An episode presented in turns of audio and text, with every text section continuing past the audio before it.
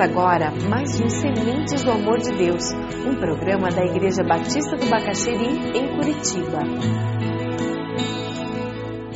Duas amigas estavam conversando. Uma delas estava falando de Jesus para sua amiga. E enquanto ela conversava com aquela amiga sobre Jesus e sobre a decisão que ela um dia havia dito que tinha feito, aceitando Cristo como Salvador, ela disse: e daí, como anda essa, essa caminhada com Cristo? E aquela amiga reticente, porque de fato ela não estava seguindo muito a Cristo, de fato ela não, não havia demonstrado um compromisso com Jesus. E aquela amiga, um pouco reticente, rodando aliança no dedo, um pouco sem graça, diz: Bem, eu, eu tenho me esforçado, eu tenho tentado ser uma cristã, eu tenho procurado ser uma cristã. A outra, mais do que depressa, responde perguntando: Ah, interessante, eu vejo que você tem uma aliança. Você também está tentando ser uma esposa? E ela, mais do que depressa, disse: Não, não, eu sou esposa. Eu não estou tentando ser esposa do meu marido, eu sou esposa do meu marido. É mesmo? Desde quando você é esposa dele? Desde o dia que ele colocou a aliança no meu dedo. E nós fizemos aquele compromisso. Desde aquele dia eu sou esposa dele. No silêncio, tomou conta do ambiente. Até que aquela senhora percebeu o que estava acontecendo. Com o esposo, o compromisso fora suficiente para ela assumir de fato que ela era a esposa do marido. Mas com Jesus a coisa estava meio no meio do caminho. Eu estou tentando, estou querendo fazer o meu melhor. Ou você é de Jesus ou você não é. Não tem como ficar em cima do muro. Indiferença é negação. Indiferença é negação. Quando você fala de salvação, ou nós somos do Senhor ou não somos. Jesus usou palavras muito duras. Quem comigo não ajunta, espalha. Nesse assunto de salvação, Jesus era categórico. Quem não está salvo está o quê? Perdido. Jesus não ficava no meio do caminho. Em que situação você está? Nesse texto de Romanos, o apóstolo Paulo está escrevendo a pessoas que confiavam na sua religião para chegar até Deus.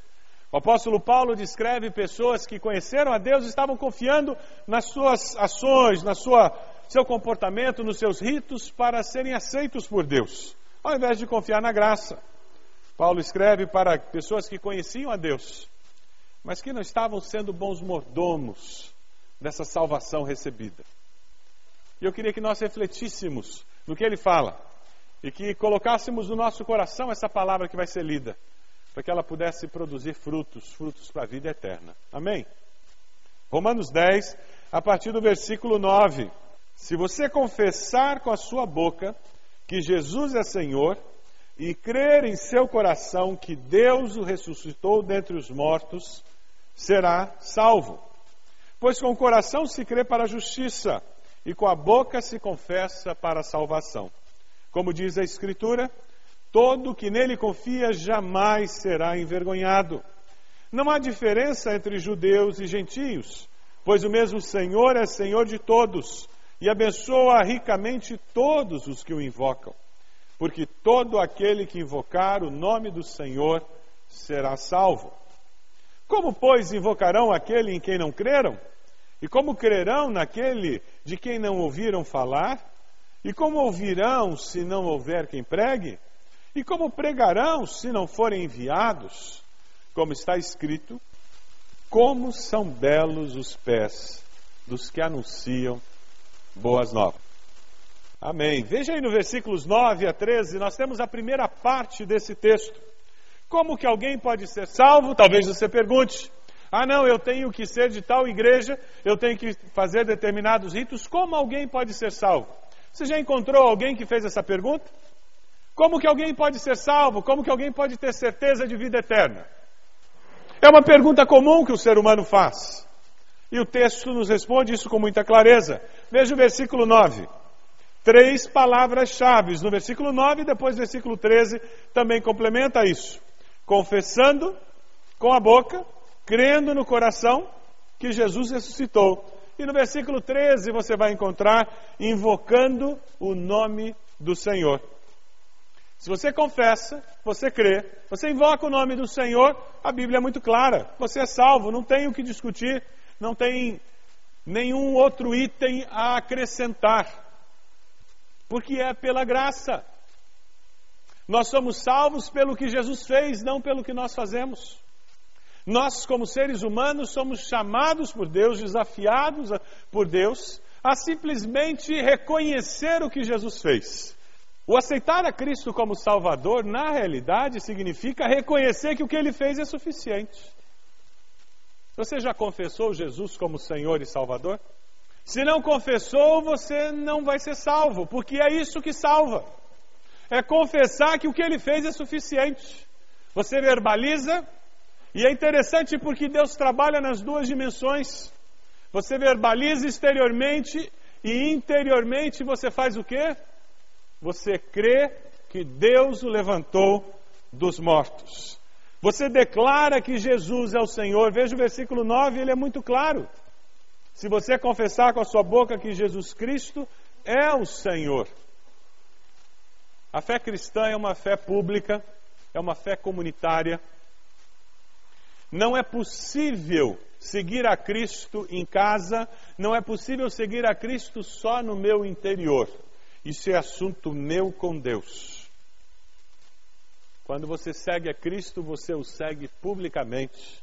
Você o segue de tal forma que todos percebem que algo aconteceu. Sabe por quê? Porque o Cristo que ressuscitou, ele entra em sua vida e ele promove uma revolução. Amém? E ai daquele que não viveu revolução na sua vida ainda. Quando você se converte como adulto, essa revolução é mais perceptível. Quando você cresce dentro de um lar evangélico, essa, essa revolução acontece no nível das intenções, das motivações, principalmente. Porque é muito fácil nós fazermos a coisa certa com a motivação errada, não é verdade? É muito fácil nós deixarmos de fazer a coisa errada com a motivação errada. E Deus quer que nós façamos o que é certo e deixemos de fazer o que é errado com a atitude correta, por gratidão, por amor a Deus, porque eu quero glorificar a Deus.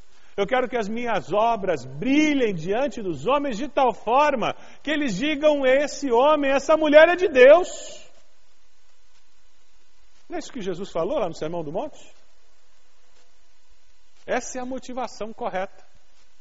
Nós declaramos sim que Jesus Cristo é o Senhor, porque Ele vive. E o Cristo ressurreto, quando invade a nossa vida, ele promove uma revolução. E você, quando experimenta isso, você se torna responsável por essa experiência. Deus escolheu que nós nos converteríamos, nós experimentaríamos essa salvação através de outras pessoas. Então, quando nós nos convertemos, nós nos tornamos responsáveis por essa experiência que tivemos, que é preciosa demais para ficar guardada só comigo é preciosa demais para ser escondida e não ser vivida por mim em toda a sua plenitude. Eu tenho que viver essa experiência em toda a sua plenitude e tenho que reparti-la com aqueles que ainda não descobriram.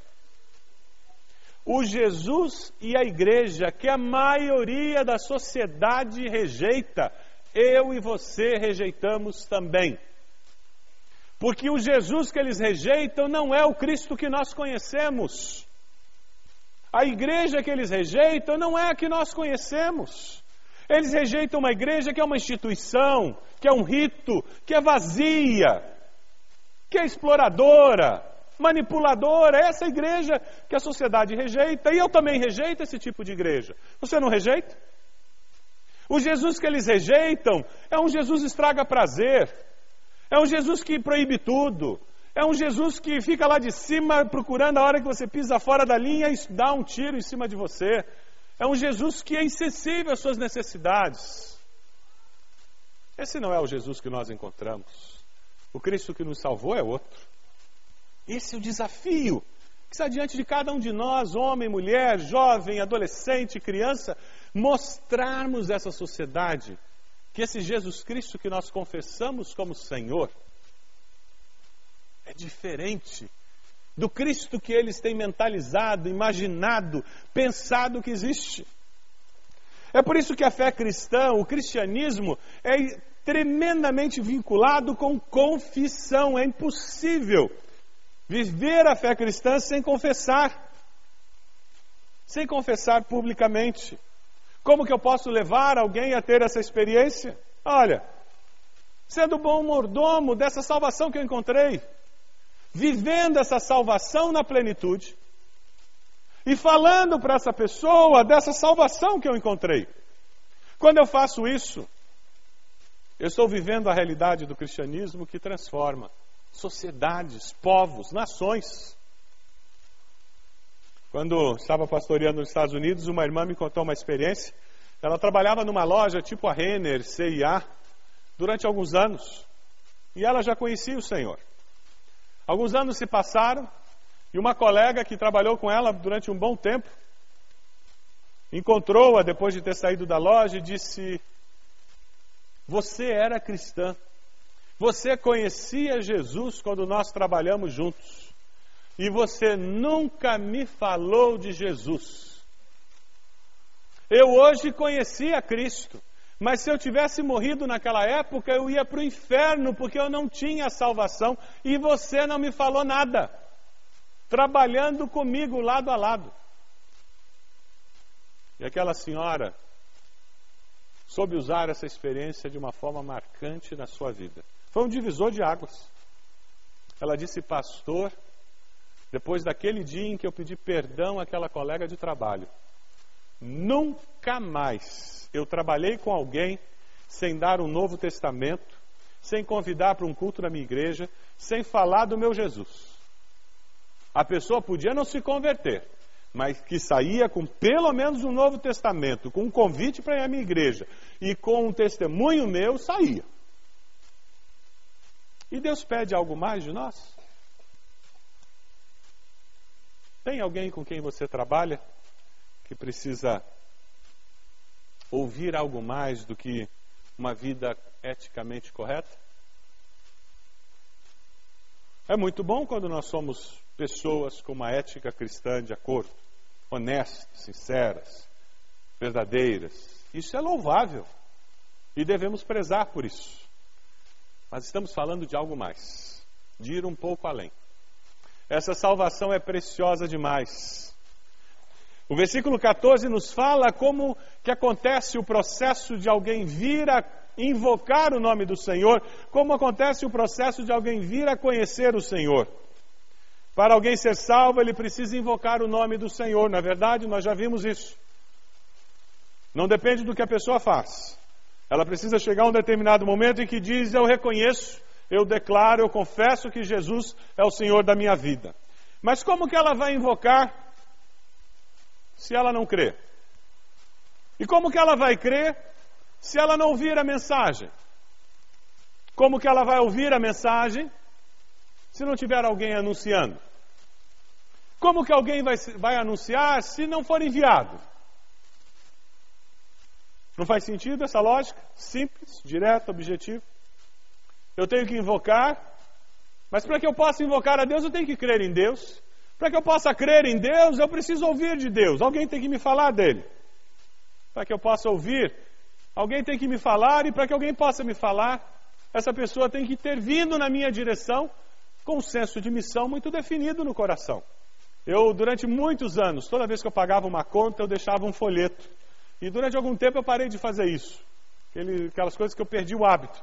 E agora eu estou me forçando de novo a voltar. Estou carregando folheto em tudo quanto é canto, bolso, carteira, no carro. Eu paguei uma conta, eu entrego um folheto para a pessoa. E se deu chance, eu falo. Por quê? Porque se eu não fizer isso, quem vai fazer? Quem que vai fazer? Somos nós. Mordomos, bons mordomos da salvação recebida para que eles possam crer e possam invocar o nome do Senhor, possam vir a ser salvos. Quando você dá uma oferta missionária, O que você está fazendo é garantindo que aquelas pessoas foram lá naquele outro povo, naquela outra cultura, lá na Vila Zumbi ou lá na China, lá na África, levar esse evangelho. Que bom! Graças a Deus, porque muitas pessoas têm feito isso. Mas Deus espera mais de nós, não apenas isso. Deus espera que nós estejamos indo como pessoas enviadas, porque nós temos algo muito especial dentro de nós. Porque eu recebi algo muito especial e eu tenho que ir. Sabe, cristãos enviados com uma missão, eles vão para pregar a palavra. Não é para pregar qualquer coisa, não. Eles sabem que as pessoas precisam dessa palavra. Eles sabem que as boas novas é que produzem a transformação. Que a salvação precisa passar pelo conhecimento da palavra. É por isso que dar um Novo Testamento, dar uma Bíblia é tão especial. É por isso que a gente incentiva você a dar presentes que falem do Evangelho. Ah, mas ele nem liga para o Evangelho. Problema dele. Eu não estou falando com ele, estou falando com você. Ah, mas ele não vai ler o livro. Problema dele. Nós estamos falando entre nós aqui. Nós temos que fazer a nossa parte. Aí deixa Deus fazer a dele. Eu acho que ele dá conta do recado, não dá? Ah, eu vou dar uma Bíblia, fulano nem crê em Deus. Problema dele, azar dele. Mas nós temos que tomar iniciativa. Nós temos que colocar esse material na mão. Hoje em dia existem tantos recursos, tanta coisa disponível. Filhos que não querem ouvir do Senhor, não tem problema. Dê uma Bíblia e dê um outro presente que ele também vai gostar. Assim ele vai gostar do outro presente, aí adoça a boca para pegar a Bíblia. Adoça a boca para pegar o CD. Mas ele nunca vai ouvir um CD evangélico. O problema é entre ele e Deus. Deixe Deus trabalhar. A gente tem mania de, de dizer para Deus como é que as coisas têm que ser feitas. Vocês já repararam isso? Vocês têm esse problema que nem eu? A gente já fica dando um jeitinho para Deus, explicando o que vai funcionar, o que não vai funcionar. Deixa Deus fazer o que ele tem que fazer. E a gente obedece, dando evidência dessa salvação. Nós temos que levar essa palavra, levar com amor, não com condenação. Não é para bater com a Bíblia na cabeça dos outros é levar essa palavra com amor. Não é para julgar. É levar coisas que edifiquem. Levar coisas que façam com que essa pessoa se sinta valorizada, abençoada. Semeie a palavra. Ela não volta vazia. Viva uma fé genuína, bíblica. Compartilhe com aqueles colegas de trabalho aquele texto bíblico que Deus falou com você no teu período devocional. Falou com você durante o domingo e diga: Olha que texto mais lindo. Sabe o que vai acontecer? As pessoas do seu trabalho vão começar a procurar você para mostrar texto para elas. Sabe, se você começar a levar folheto para o seu trabalho, te preparem. As pessoas vão começar a pedir folheto. Cristãos devem ser enviados para pregar a palavra a quem? Aos que não creem ainda. Não adianta você só conviver com crentes. Não adianta todos os seus amigos serem crentes. Você só convidar para jantar na sua casa crente. Tenho nada contra crente. Mas se nossa igreja só conviver com crente, nós só vamos conhecer crente. E quem que vai se converter? Por isso que a estratégia da célula é tão abençoadora. Porque é uma chance de convidar nossos amigos que não conhecem ainda esse Jesus para um ambiente que não é ameaçador, que não tem cara de igreja, não tem prédio de igreja. E ali elas descobrem que crente é vacinado, não morde, que nós somos normais, que a gente tem as mesmas lutas que eles têm. Só que a gente descobriu um Deus que sara as feridas da gente, não é mesmo? Um Deus que anima quando a gente está desanimado, que dá esperança quando a gente não tem esperança. Não é assim. Aí eles descobrem que nós somos parecidos com eles. Só que nós descobrimos que Deus é por nós. E isso é precioso demais. Ser bom mordomo da salvação que nós temos é garantir que as pessoas vejam em nós como é bom seguir a Cristo. As pessoas vejam em nós que seguir a Cristo é a melhor coisa que tem no mundo. E fiquem perguntando para a gente como é que eu posso seguir esse Jesus. Sabe, quando você faz isso, você constrói pontes. Pontes de Deus. Peter Wagner, muitos anos atrás, chamou esses relacionamentos com pessoas que não conhecem a Jesus como pontes de Deus, por onde o amor de Deus sai de um coração que já experimentou esse amor e chega no outro coração que ainda não foi tocado por esse amor. Quantas pontes de Deus você tem? Você tem orado por pessoas para que elas venham a crer? Sabe por quê? Porque se você fizer isso, elas vão invocar o nome do Senhor. Os cristãos devem ser enviados para pregar a palavra aos que não creem, para que eles, crendo, invoquem o nome do Senhor. Por quê? Porque é invocando o nome do Senhor e crendo no coração que Deus o levantou dos mortos, é confessando Jesus como Senhor, crendo que Deus levantou Jesus dos mortos, que a pessoa é salva. Não é vindo à igreja, não é cumprindo determinados ritos religiosos, é buscando a Deus. Nós temos que fazer isso porque o que nós descobrimos em Cristo é precioso demais para não passarmos adiante. Precioso demais para ficar só conosco. No, no, livro devocional Nosso Pão Diário, alguns anos atrás, eu uma historinha que eu guardei, muito preciosa. Eu não conheço esse músico, Fritz Kressler. Ele faleceu em 1962. Segundo a história, era um famoso violinista, tocava violino com maestria. E ele tinha uma característica muito especial. Ele era solteiro e ele vivia uma vida, um estilo de vida muito simples e doava praticamente tudo que ele ganhava para instituições de caridade. E mantinha aquele estilo de vida muito simples, apesar de ter se tornado um violinista muito famoso. Até que em um determinado momento ele soube que um violino Stradivarius estava à venda. Um preço absurdo, milhões. E ele queria comprar. Era um instrumento que ele teria prazer de tocar. E com muita dificuldade ele recolheu o dinheiro da informação que ele teve do preço, e quando ele chegou para comprar, ele descobriu que um colecionador já tinha comprado. Pegou as informações, foi atrás daquele senhor, e quando ele conversou com aquele senhor, ele disse: Olha, me desculpa, mas não está à venda. Eu não vendo esse violino por nada, por preço algum. Isso é o que faltava na minha coleção. E conta a história que Kressler, muito triste, ele disse: Tá bom, eu vou embora, mas o senhor podia me fazer um favor, pelo menos.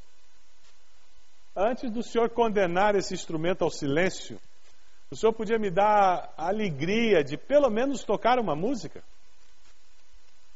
E aquele colecionador disse: Claro, pode pegar. E ele pegou, afinou o instrumento e começou a tocar. Quando terminou de tocar aquela música, Aquele colecionador com voz embargada disse: Pode levar, pode levar o instrumento. Eu não posso guardar alguma coisa tão bela só para mim. Leve para o mundo e faça com que o mundo ouça esse som que eu acabei de ouvir. Pode levar. É bonito demais para ficar guardado só para mim. Leve e faça com que o mundo ouça o que eu acabei de ouvir.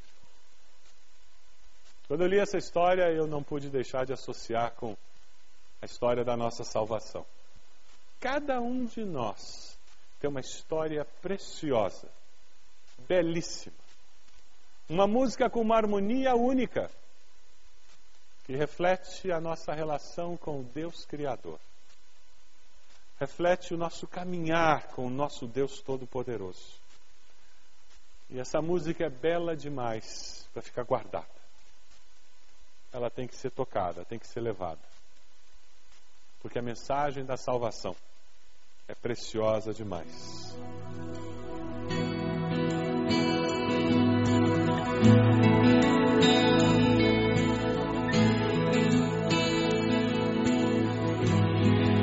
Este foi mais um programa Sementes do Amor de Deus, com o pastor Roberto Silvado, da Igreja Batista do Bacaxeri.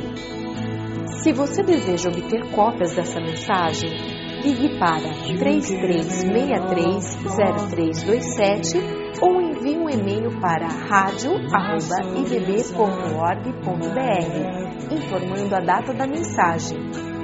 All I am is